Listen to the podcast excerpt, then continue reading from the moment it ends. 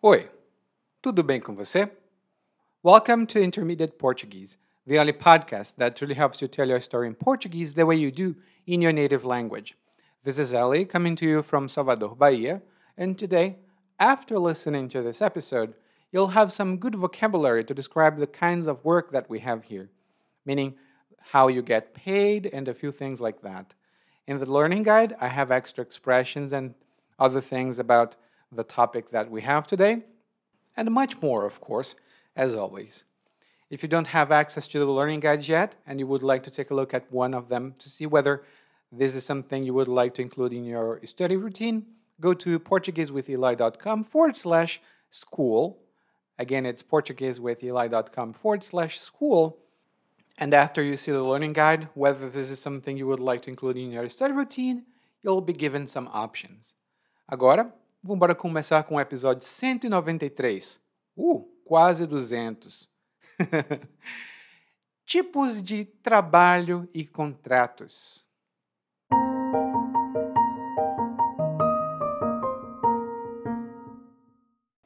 A vida não está fácil e com a economia bamba do jeito que está, a gente tem que se agarrar ao que tem para chegar ao fim do mês. Mas nem todo mundo vê as coisas assim. Olhe só o meu sobrinho. Minha irmã o criou com todo esmero, deu a ele tudo do bom e do melhor, mas ele não quer nada com nada. Completou 25 anos e ainda mora com a mãe. Antes, ele trabalhava como horista numa dessas franquias de fast food. Ele queria ser chefe, mas todo mundo sabe que a mão de obra nesse mercado é farta e os salários baixos. Daí, ele se demitiu e disse que não ia integrar as forças produtivas de uma indústria que causava tantos danos ao meio ambiente. Depois entrou como mensalista numa empresa que produzia calçados. No segundo mês, ele estava exausto com as horas extras que tinha que fazer toda semana. Um dia, chegou em casa reclamando que o trabalho era puxado e que, assim que recebesse a quinzena, ia pedir as contas. Minha irmã ficou escandalizada, mas não falou nada. Eu que perguntei ao meu sobrinho: E vai fazer o que agora, tratante? Minha irmã não gostava que eu o chamasse assim. Mas o que é que se diz a alguém que vive inventando desculpa para não se segurar num trabalho? Meu sobrinho só deu uma risadinha. Não vou depender dessa merreca de salário que pagam a esses trabalhadores braçais, ele disse. Vou estudar para o vestibular de direito e ser um advogado. Trabalho intelectual paga muito mais e não vou ter de suar a camisa. Foi a minha vez de rir. Não sabia onde é que o meu sobrinho estava com a cabeça. Dizem que todo mundo sabe onde o sapato aperta, mas se esforçar não é do feitio do meu sobrinho. Decidi que ia pagar para ver.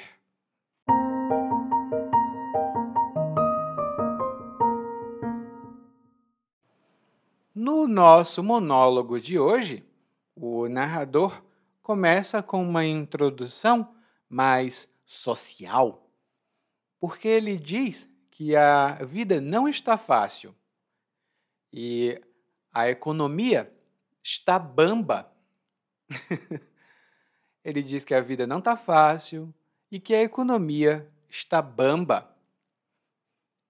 E quando algo está bambo, isto significa que essa coisa não está estável, ela não está firme, ela uh, uh pode tremer um pouquinho. Essa palavra pode ter um sentido concreto ou um sentido abstrato.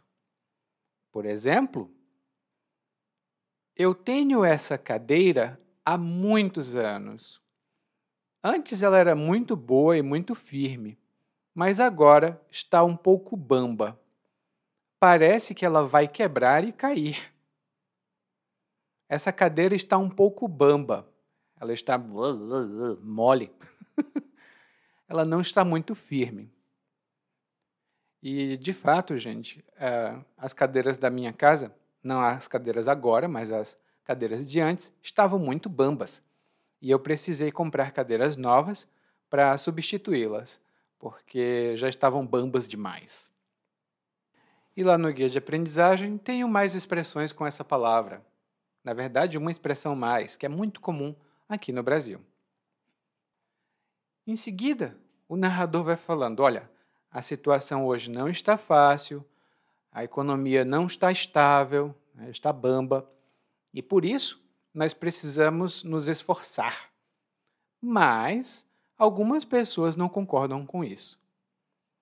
Daí o narrador diz que o sobrinho dele é um caso específico, dessas pessoas que não concordam é, em fazer esforço.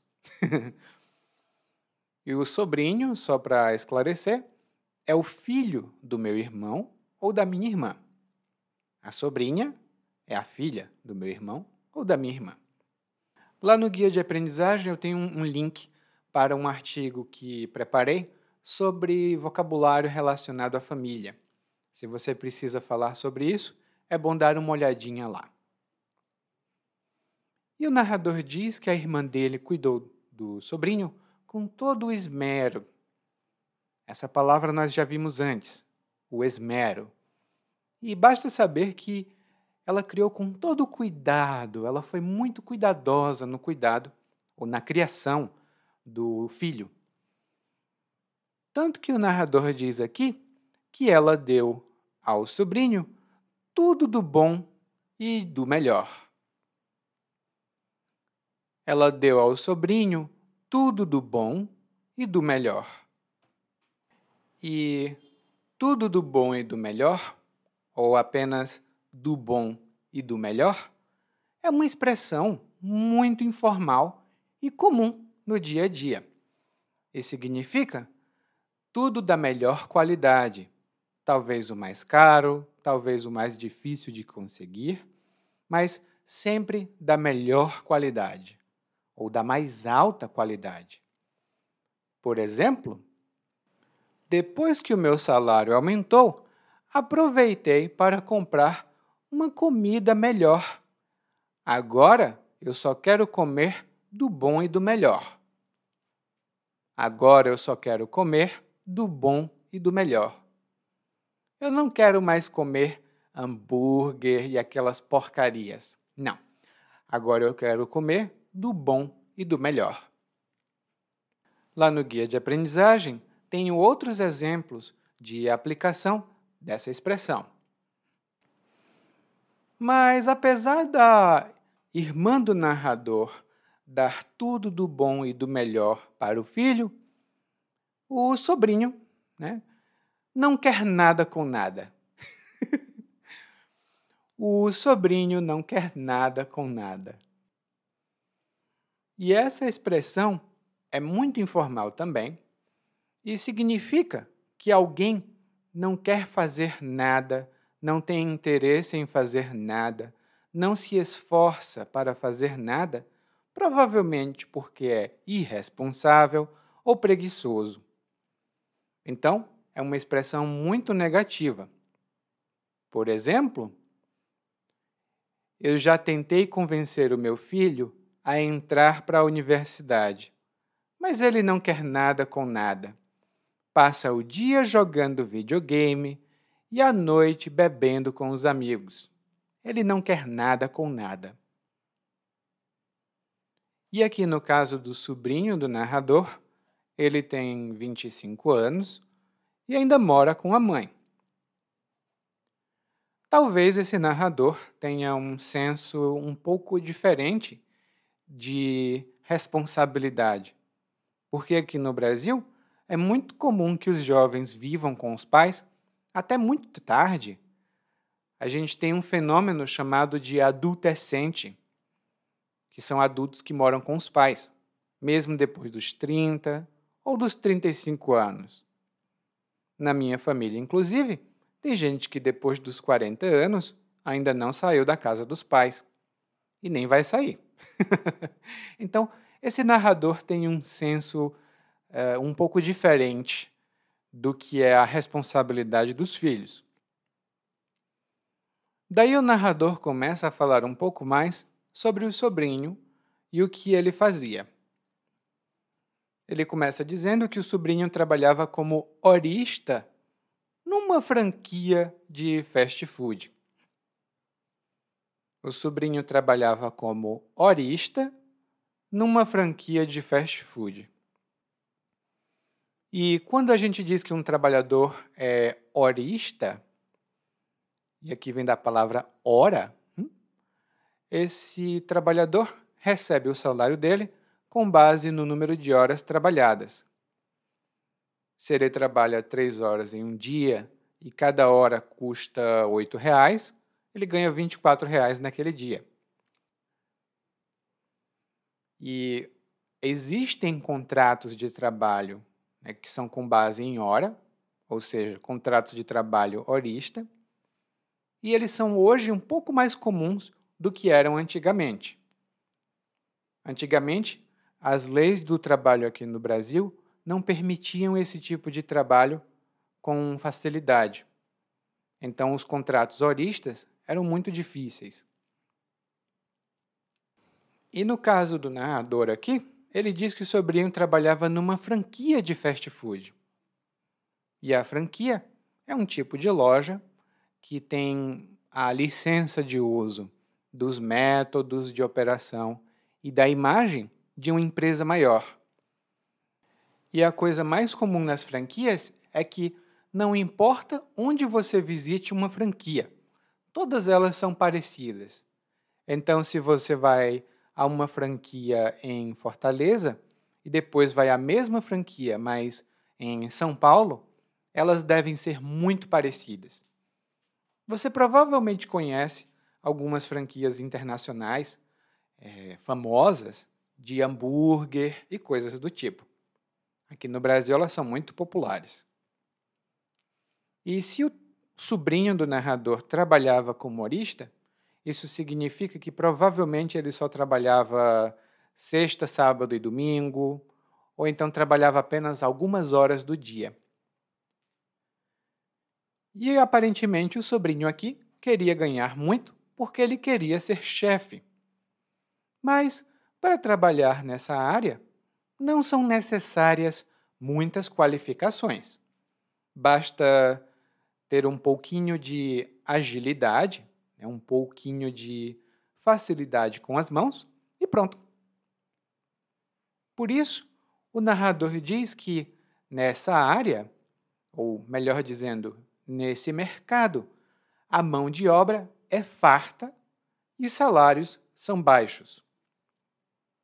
Nesse mercado, a mão de obra é farta e os salários são baixos.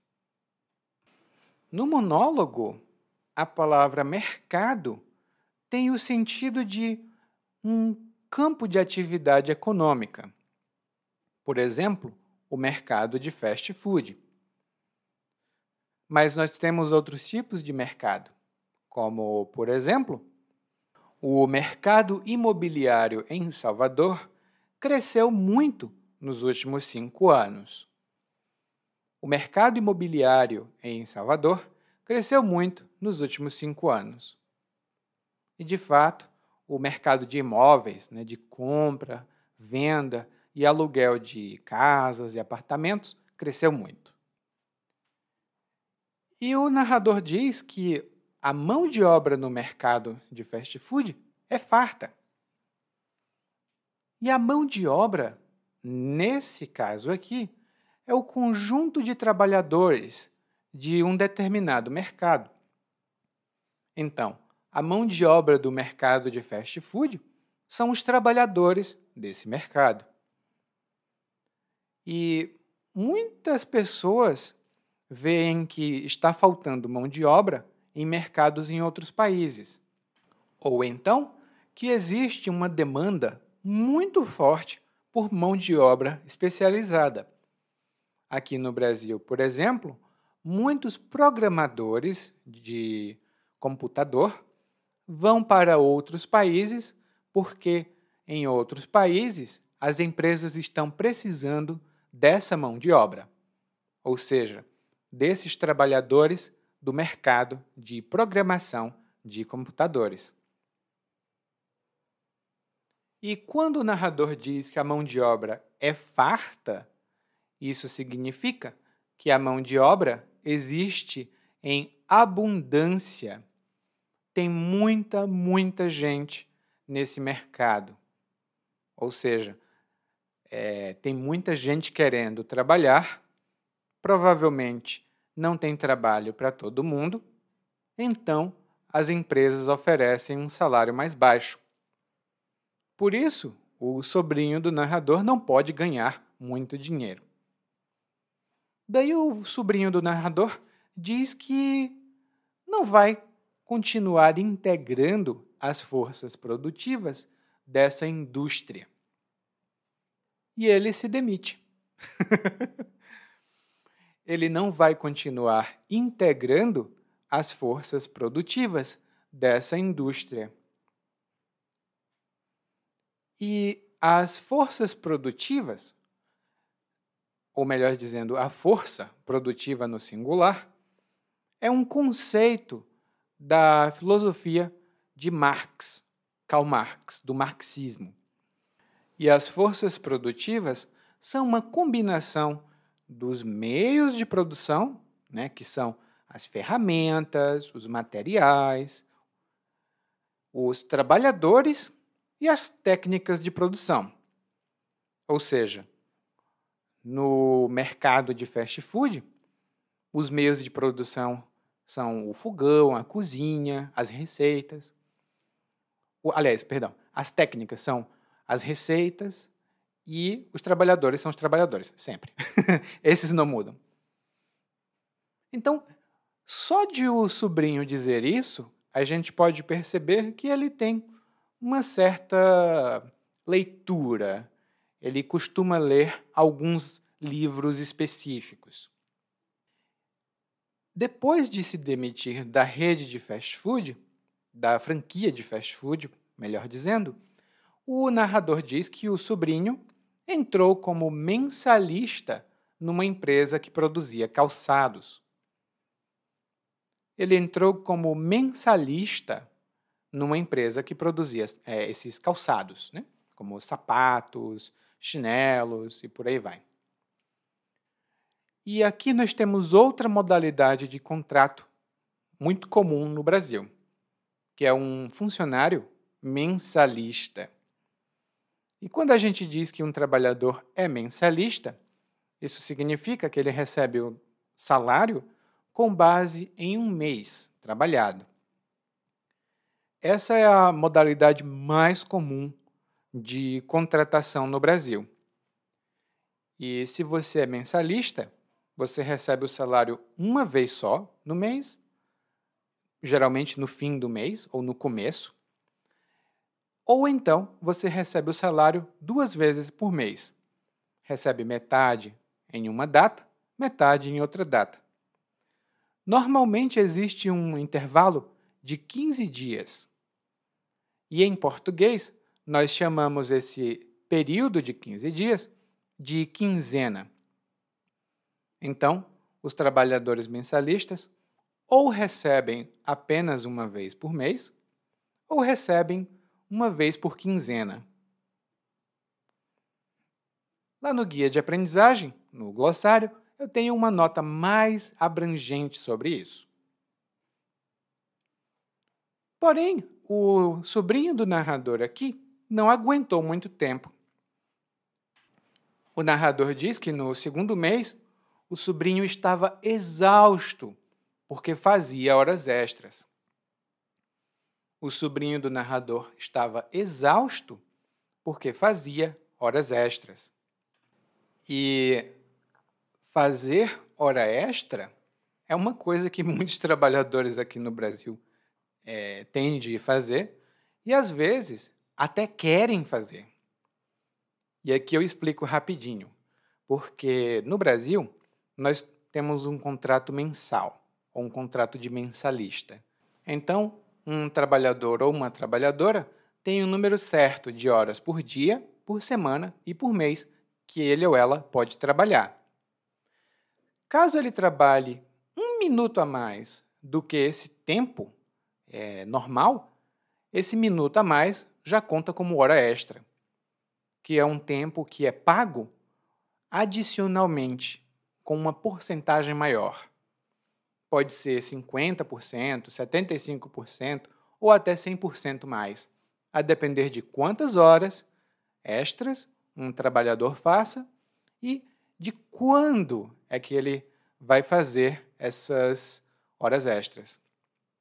Quando eu trabalhava numa empresa, por exemplo, eu fazia muitas horas extras no final de semana. Eu trabalhava segunda, terça, quarta, quinta, sexta e sábado, que era o meu horário normal, e no domingo eu fazia hora extra. Então, no domingo eu recebia o dobro do valor normal pela minha hora. Hoje eu não faço mais horas extras porque eu não trabalho mais para uma empresa, mas eu costumo trabalhar muito além do horário normal. E você? Costuma fazer muitas horas extras no seu trabalho? Ou você fazia quando trabalhava? Pense um pouco sobre isso e fale com seus amigos do Brasil se eles gostam ou não gostam de fazer horas extras. Tudo bem? É um bom tópico para conversar. Bom, o sobrinho do narrador fazia muitas horas extras, ou talvez ele fizesse, né? Nós não sabemos. E ele disse que o trabalho, ou melhor dizendo, ele reclamou que o trabalho era muito puxado. O trabalho era muito puxado. E quando nós falamos de trabalho puxado, isso significa que é um trabalho duro, é um trabalho que exige muito esforço. Esse esforço pode ser físico, né, com seus braços, com sua força, ou mental, com a sua cabeça. Por exemplo, dizem que trabalhar no ensino infantil é muito fácil, mas as pessoas que dizem isso não sabem de nada, porque trabalhar com crianças é muito puxado. Trabalhar com crianças é muito puxado. E é verdade, trabalhar com crianças é muito puxado. É um trabalho muito gratificante, mas é muito puxado, como os meus colegas professores e professoras do ensino infantil podem dizer para vocês a qualquer momento. e quando o sobrinho do narrador reclama que o trabalho é puxado, ele decide que vai se demitir mais uma vez. O sobrinho disse que ia pedir as contas. E nós já vimos essa expressão anteriormente. Mas basta saber que pedir as contas de uma empresa é se demitir. Mas o sobrinho deu uma data específica para se demitir. Ele deu uma data específica para pedir as contas. Ele disse que ia receber a quinzena ia pedir as contas. E, além de significar um período de 15 dias, a palavra quinzena também é utilizada para falar do pagamento da remuneração por esses 15 dias de trabalho. E é muito comum aqui a gente dizer que a quinzena não dura nem um dia. que é basicamente Hoje você recebe o salário, paga todas as contas, compra aquilo de que precisa e amanhã já não tem mais dinheiro. Então a quinzena não dura nem dois dias.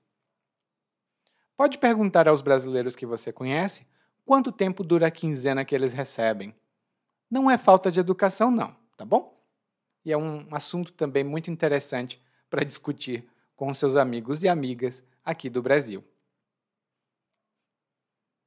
Quando ouviu essa notícia, a mãe do sobrinho do narrador, que complicado, né? A irmã do narrador, ela ficou escandalizada. Ela ficou escandalizada. Ou seja, ela ficou chocada. Ela, oh, meu Deus, eu não acredito. Porque ela acha que isso não é bom. Provavelmente, moralmente, ela não acha que seja bom. E quando a gente diz que alguém está ou ficou ou fica escandalizado ou escandalizada, isso significa que essa pessoa está chocada por causa de alguma coisa que dá indignação ou alguma coisa que é indecente, que é contra a moral, contra a boa moral. Por exemplo, antigamente, muitas pessoas ficavam escandalizadas com as roupas que as mulheres usavam para ir à praia. Hoje em dia, ninguém liga. Esse tipo de roupa ficou altamente natural. E eu estou falando do biquíni. Antigamente as pessoas ficavam escandalizadas, mas hoje em dia todo mundo vê isso com muita naturalidade. E a irmã do narrador ficou escandalizada, mas ela não falou nada. Ela apenas aceitou. Quem falou mesmo foi o narrador. Ele perguntou: E você vai fazer agora que, tratante? e o que é que você vai fazer, tratante? E a palavra tratante é negativa. E quando a gente chama alguém de tratante, é uma pessoa que engana outras pessoas. É uma pessoa que é muito ardilosa. Não dá para confiar nessa pessoa. Uma pessoa tratante não é confiável. Ou seja, não é para você confiar num tratante ou numa tratante. E muitos dos meus amigos usam essa palavra de uma maneira divertida também para atacar quem não cumpre uma promessa.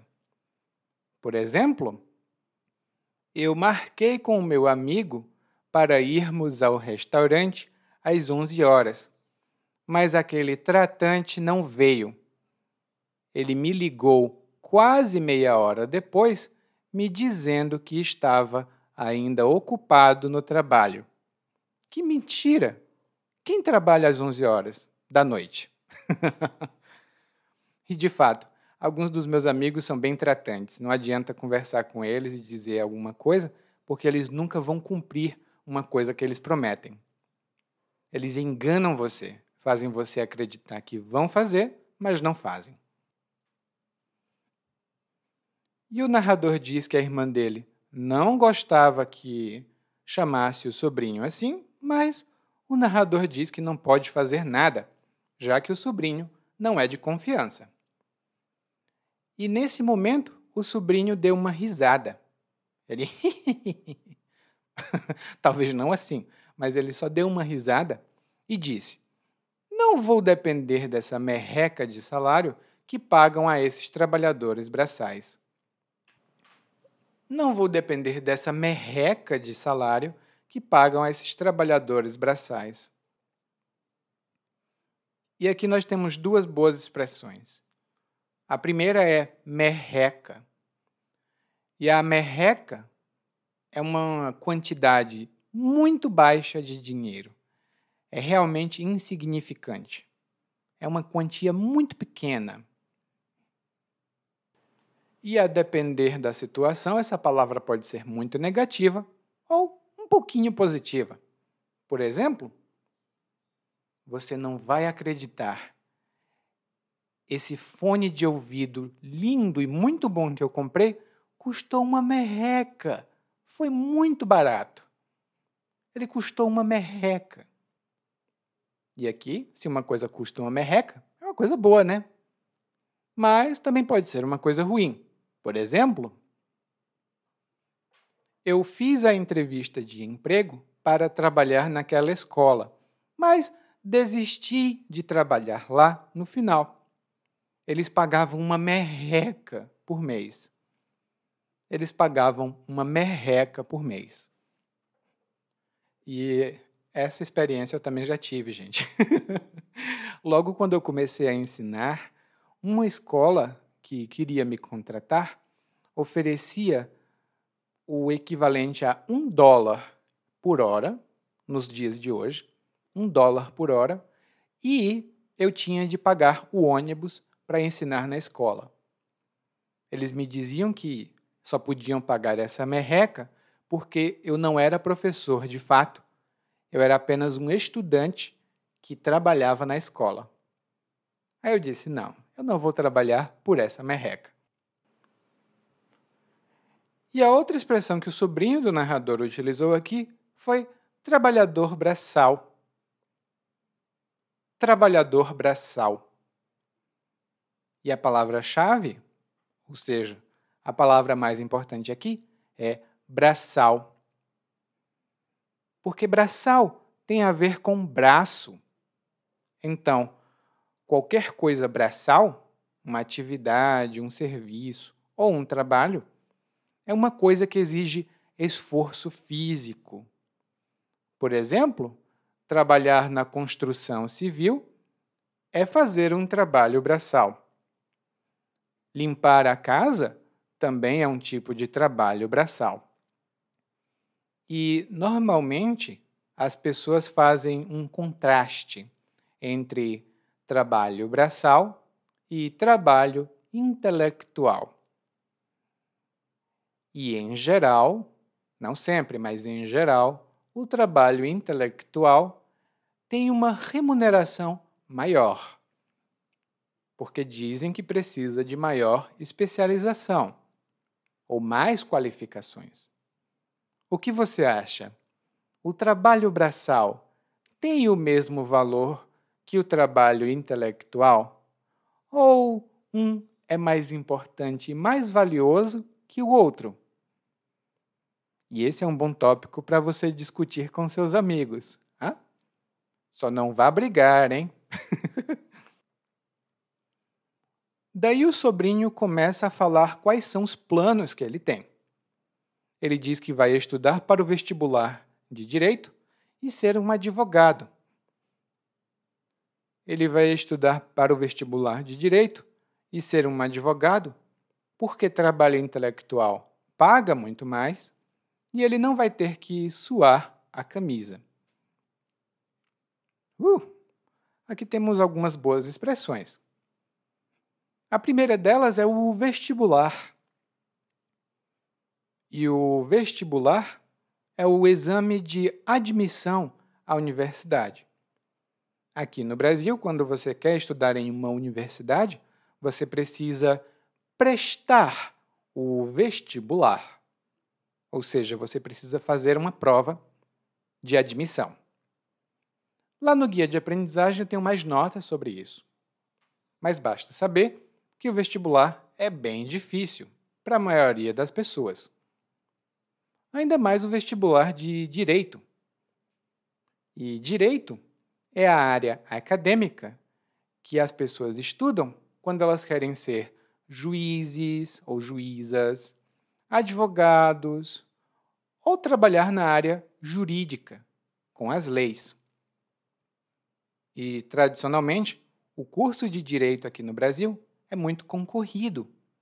Muitas pessoas querem estudar. Então, tem mais gente e o vestibular é ainda mais difícil. Quem passa em direito, ou quem passa no vestibular de direito, realmente faz muito esforço.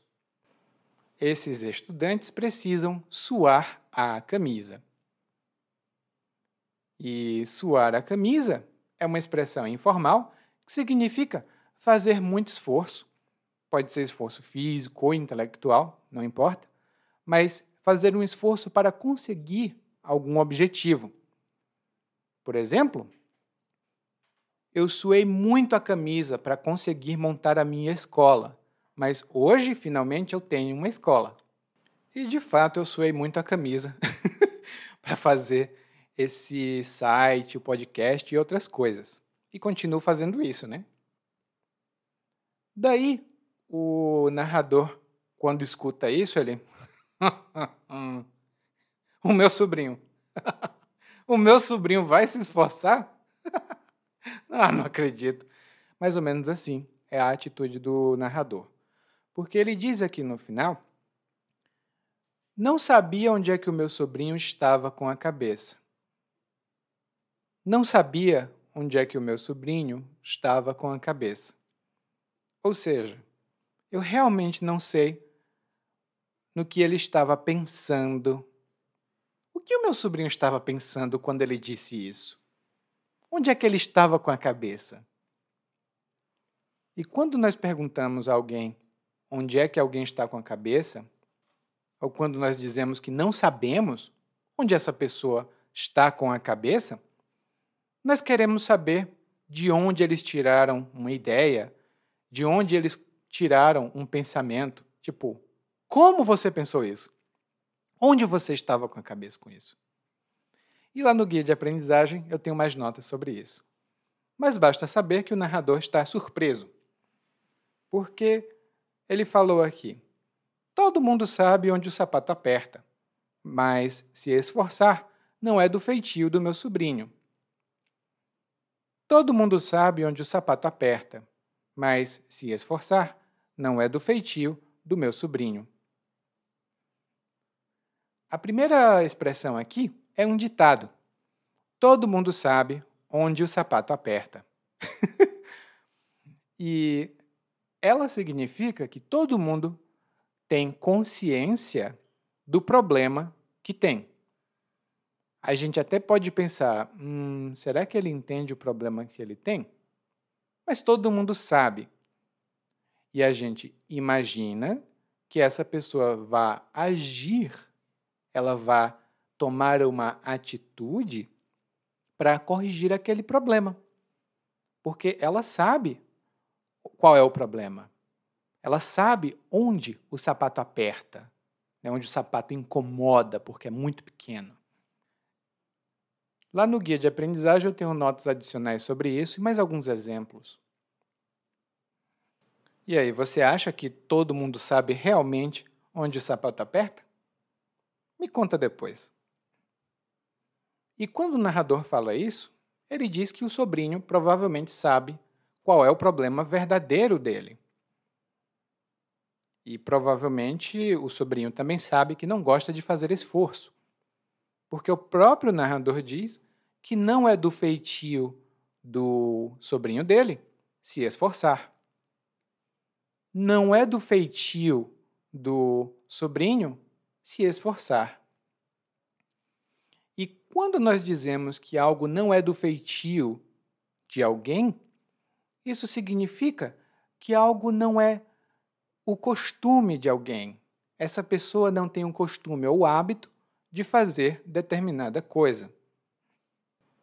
Então, vou dar dois exemplos aqui para você. Um deles é um exemplo pessoal. E isso aconteceu comigo mesmo. Durante um tempo, especialmente agora durante essa pandemia, eu perdi o interesse é, nos livros durante algum tempo. Antes, eu lia muitos livros, mais ou menos um livro por semana, ou às vezes dois, se eu tivesse tempo e vontade. Mas eu parei de ler durante um tempo na pandemia alguns meses. E quando os meus amigos me perguntavam que livro eu estava lendo, eu dizia: Ah, já tem tanto tempo que eu não leio. E os meus amigos diziam: que estranho! Ficar sem ler por tanto tempo não é do seu feitio. Está tudo bem com você? Ficar sem ler por muito tempo não é do seu feitio. Está tudo bem com você? E eu dizia: Não, não está bem. Mas agora está melhor. Então eu estou lendo de novo. mas realmente não ler não é do meu feitio. E um outro exemplo que eu posso dar para você é o de uma pessoa muito calma, muito calma mesmo, muito tranquila. De repente, ah, tem um ataque de raiva. Todo mundo se assusta, porque não é do feitio dessa pessoa ter um ataque de raiva. Ou seja, não é um costume. A gente não tem é, esse hábito de ver ela assim. Não é comum de ela fazer isso. Então, não é do feitio dela perder a paciência. Provavelmente alguma coisa está errada. E, no caso do sobrinho do narrador, fazer esforço não é do feitio dele. Ou seja, ele é preguiçoso. Se ele diz que vai se esforçar, é muito, muito difícil que isso aconteça. Por isso que o narrador diz no final que ele vai pagar para ver. Ele vai pagar para ver. E quando a gente diz que paga para ver, ah, essa eu pago para ver, viu?